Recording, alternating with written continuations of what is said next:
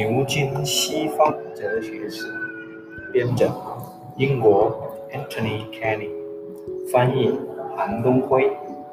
第四章大陆哲学，从费希特到萨特，作者 Roger Scruton。第二节，谢林与席勒。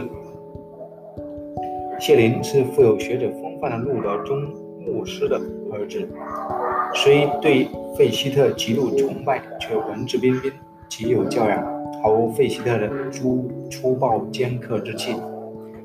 他曾担任许多学术职务，并在临死之前适时地被授予爵位，充任普鲁士宫廷的枢密顾问和柏林科学院院士。他的鲜艳观念论体系出版于1800年。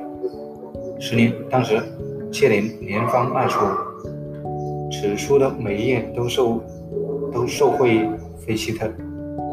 谢林赞赏费希特的主体和客体的辩证辩证法，并用令人惬意的文笔将其打扮得漂漂亮亮，还加上了意味深长的暗示。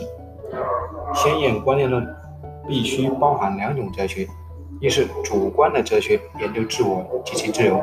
二是客观的哲学，研究自然世界。这两个存在领域具有共同的根源，那就是鲜艳主体。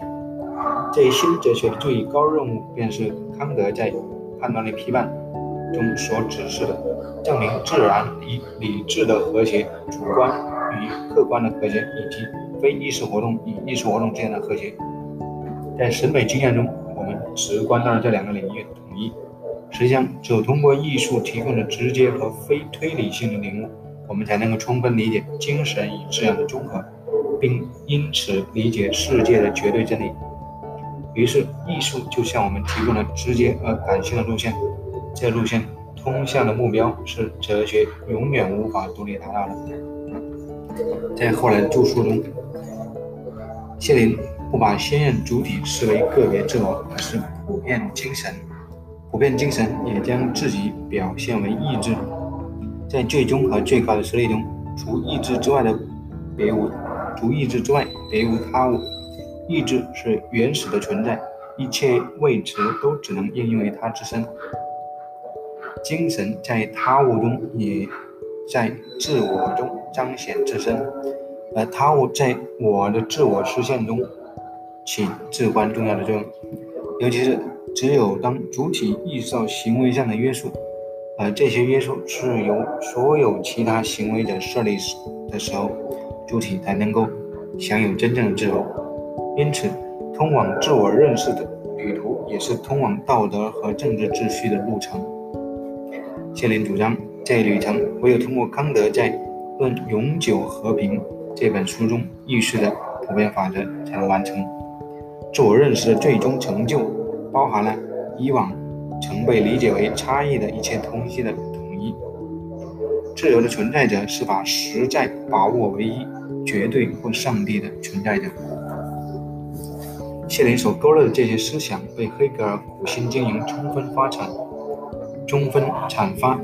谢林在耶拿大学执教时，曾以黑格尔一道编辑《哲学批判》杂志。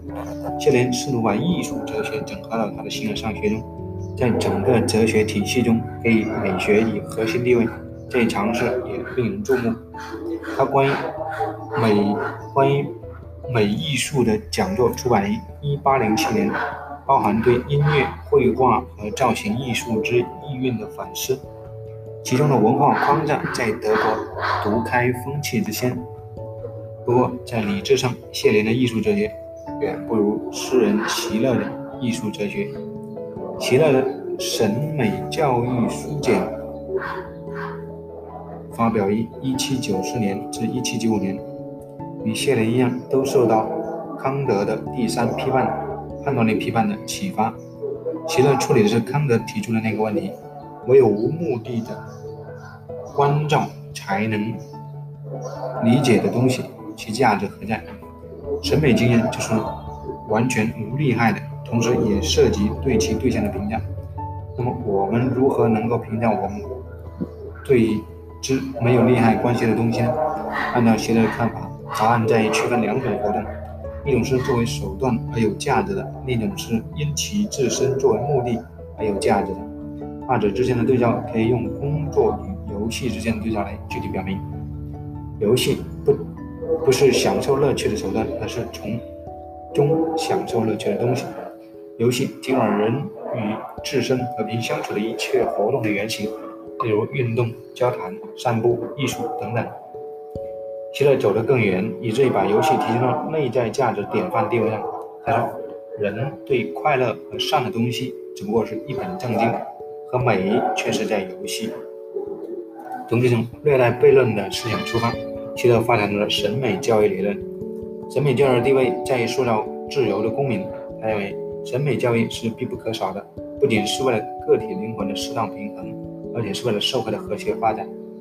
他的理论注定要对德国浪漫主义哲学发挥经发挥经久不衰的影响，至少影响了马克思。